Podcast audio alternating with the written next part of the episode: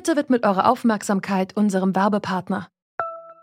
Die Suche nach geeigneten Mitarbeitenden kann viel Zeit in Anspruch nehmen, muss sie aber nicht unbedingt, denn man kann sich helfen lassen.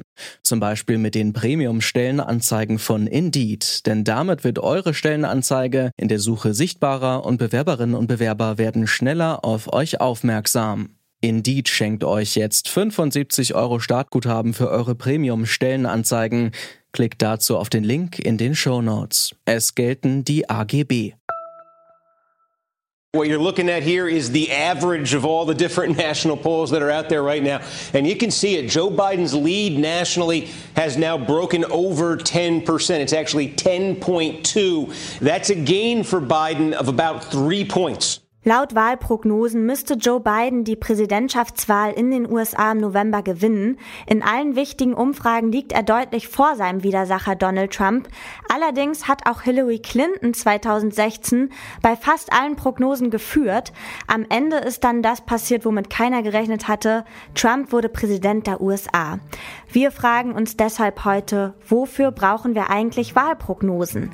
Es ist der 12. Oktober 2020. Mein Name ist Tina Küchenmeister. Hi.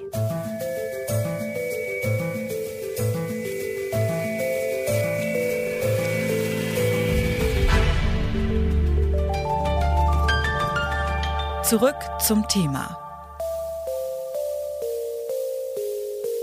Fast alle Meinungsforschungsinstitute in den USA hat auch das Quinnipiac University Polling Institute 2016 den Wahlsieg von Hillary Clinton vorhergesagt. Gekommen ist es dann ja anders. Wie sie damit umgegangen sind, dass sie so daneben lagen und ob sie ihrer eigenen Arbeit eigentlich noch trauen können, darüber habe ich mit Tom Malloy gesprochen, der dort Umfrageanalytiker ist. Good morning, Mr. Malloy. Good morning. It's nice to talk to you. 2016, your polls predicted Donald Trump would lose the race for the White House. Nonetheless, Hillary Clinton lost the election. For this year's election, your polls again predict Trump will lose. Why would I trust your prediction now?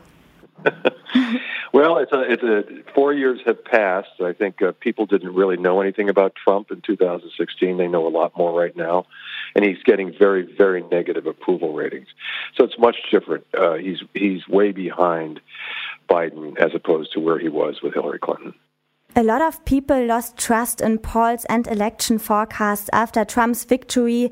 How did you deal with this loss of trust in your work? Well, we didn't really change much. You know, we were one of the top four or five polls in the country. Uh, we were off by about two points on the major elections. Now, it's not good to be off, but we weren't right. We came to the conclusion, as a lot of people did, that the people did not tell us the truth when we called them before the election. That people went into the booth and made a last minute change and went for Trump as an unknown quantity. We we would call for five straight days, 150 callers we would call cell phones, randomly picked from a computer. We would call home phones. So we stuck to our formula. We did not change a thing. And again, we're, we're confident this time around that 97% of Americans have already made their choice who they're going to vote for. And we believe that this is a very different election than it was four years ago. So we didn't adjust it much. Uh, and I think this time we're in good shape. Tim Malloy hat also auch weiterhin großes Vertrauen in die eigenen Umfragen und Prognosen und sieht den Wahlsieg Donald Trumps eher als einmaligen Ausrutscher. Kann man den Umfragewerten also auch weiterhin bedenkenlos trauen? Der Statistikprofessor Gerd Bosbach sieht das kritisch. Warum? Ich habe mit ihm gesprochen und ihn erstmal gefragt, ob man auf solche Prognosen, die ja bei der US-Wahl 2016 so daneben lagen, überhaupt noch was geben kann. Also eine grobe Orientierung geben sie auf jeden Fall, aber keine feine Orientierung. Das liegt an ganz vielen Gründen. Einer ist der Zufallsfehler. Wenn ich in eine Lotterie, in den Lostrommel reingreife, dann kann ich per Zufall eine Niete oder einen Gewinn rausziehen. Und ähnlich ist es, wenn ich per Zufall einen der Wähler befrage, kann der von dem, dem oder dem sein. Und dieser Zufallsfehler sorgt schon für starke Abweichungen dass man bei großen Parteien so plus minus drei Prozent genau schätzen kann und nicht genauer, überhaupt nicht genauer. Aber ist das dann quasi der Grund, warum Prognosen daneben gingen? Oder ist, gibt es einen, den wichtigsten Grund, warum das passiert? Also es gibt ganz viele Gründe. Äh, das eine ist halt bei Wahlumfragen, dass manche Leute ihre Präferenz bei den Parteien nicht nennen wollen bekannt ist das halt von Rechten. Gut, und dann äußern die was anderes und schon liegt das Ergebnis daneben. Es gibt aber auch noch ganz schlimme andere Gründe, ist, die meisten Meinungsforschungsinstitute sind keine öffentlichen Institutionen, sondern private, auf wirtschaftlichen Gewinn orientierte Firmen. Und wenn die den Auftrag halt äh, von einer Partei bekommen oder einer parteinahen Zeitung, ja, dann liegt die Gefahr nahe, dass sie ein bisschen auch in deren Richtung dann beeinflussen. Und damit wird uns dann nicht das objektive Ergebnis der Bevölkerung äh, vorgespielt, sondern das schön gefärbte, wie es die eine Seite sehen will. Sie sprechen jetzt schon von Beeinflussung und äh, ja, Sie sagen ja nicht nur, dass Prognosen unzuverlässig sind, sondern dass wir dadurch sozusagen manipuliert werden. Abschaffen wollen Sie diese Prognosen aber auch nicht, oder? Nein, also ich plädiere dafür, dass man so zwei Wochen vor den Wahlen die Ergebnisse nicht mehr veröffentlichen darf, weil das Ganze halt auch die Wähler beeinflusst. Also da wird beeinflusst der Wähler und er wird entpolitisiert, weil wer unterhält sich heute noch über die Fragen, was Donald Trump will und was Biden will. Stattdessen unterhalten sich alle darüber, wer gewinnt denn dabei. Es hat mal ein, ein netter Philosoph das verglichen mit Teilnahme an einem Pferderennen. Da wird nicht die Qualität, gar nichts vom Pferd berichtet, sondern nur welches Pferd denn gerade die Nase vorn hat. Ja, und das entpolitisiert. Aber ist es nicht auch in Ordnung, beziehungsweise an manchen Stellen sogar wichtig, wenn man vor einer Wahl schaut, wer vorne liegt? So zum Beispiel, wenn es darum geht, strategisch zu wählen? Ja, es ist wichtig, aber es ist auch gefährlich, wenn die Vorhersagen nicht richtig waren. Das ist eine Riesengefahr. Und wenn ich mal alle Vorteile gegen alle Nachteile abwäge, ist es leider eindeutig, sie entpolitisieren, sie sind teilweise falsch, es wird sogar bewusst damit verfälschend gearbeitet. Also bitte nicht in die Öffentlichkeit rein. Wobei ich nicht verschweigen will, ich bin ein sehr, sehr neugieriger Mensch. Äh, ich gucke mir, solange die Prognosen noch veröffentlicht werden, diese Prognosen auch gerne an äh, und ziehe meine Schlüsse daraus.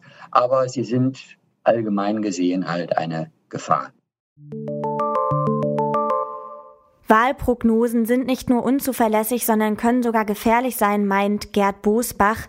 Mit der Kritik an den Vorhersagen haben wir auch Tim Malloy konfrontiert und ihn gefragt, wozu man Wahlprognosen überhaupt braucht.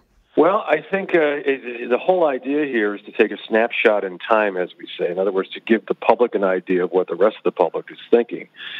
So all we really do is we call and ask people their opinions, and uh, it, it, gives all American voters a feeling for other what other American voters are, are, thinking. It also gives the politicians an indication of where they stand. So I think there's a value in polling. Uh, it's not perfect. It's not a science. It's, it's, art, science, writing. It's a, it depends on how you ask the question, but I think it's a it's a valid and important way to get a good reading on where Americans are are stand on their candidates. And there's some criticism on election forecasts in general. For example, that voters might stay at home because they think that their candidate is going to win anyway. Do you think, like, can polls distort the outcome of uh, an election?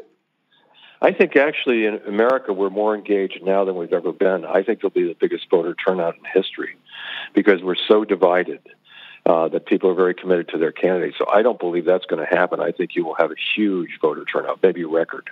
There's the criticism that because of polls, um, people speak only about who will win and not about what candidates stand for. Isn't it bad that people talk so much about polls rather than political content?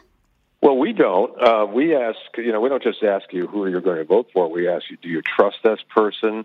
Do you think they'll help the economy? Where are they on the military? Where are they on foreign relations. So we, we don't we ask like 40 questions when we make these calls. It's not just who are you voting for.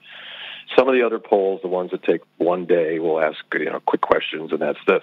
But we really are thorough as far as what we ask. We we try to give you a full overview of what the candidate's about.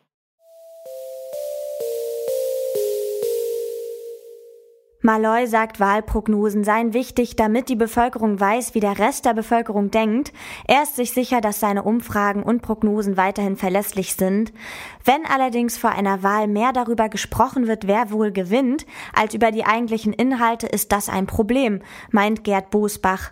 Er hält Wahlprognosen für ungenau und plädiert dafür, dass zwei Wochen vor einer Wahl gar keine Vorhersagen mehr veröffentlicht werden sollten. Und ja, trotz aller Kritik werden Prognosen und Umfragen auch weiter weiterhin ihren Platz in der Nachrichtenwelt haben. Um die richtig einzuordnen, bräuchte es sowohl bei JournalistInnen als auch bei WählerInnen mehr statistische Bildung. Und am Ende muss man sich natürlich bewusst sein, dass solche Prognosen zwar eine grobe Orientierung geben können, die Zukunft vorhersagen, das können sie allerdings nicht. Das war es von uns für heute. An dieser Folge haben mitgearbeitet Luisa Heinrich, Marita Fischer, Annika Kraser und Andreas Popella. Chef vom Dienst war Janek Köhler und mein Name ist Tina Küchenmeister. Ich sag Tschüss und bis zum nächsten Mal. Zurück zum Thema vom Podcast Radio Detektor FM.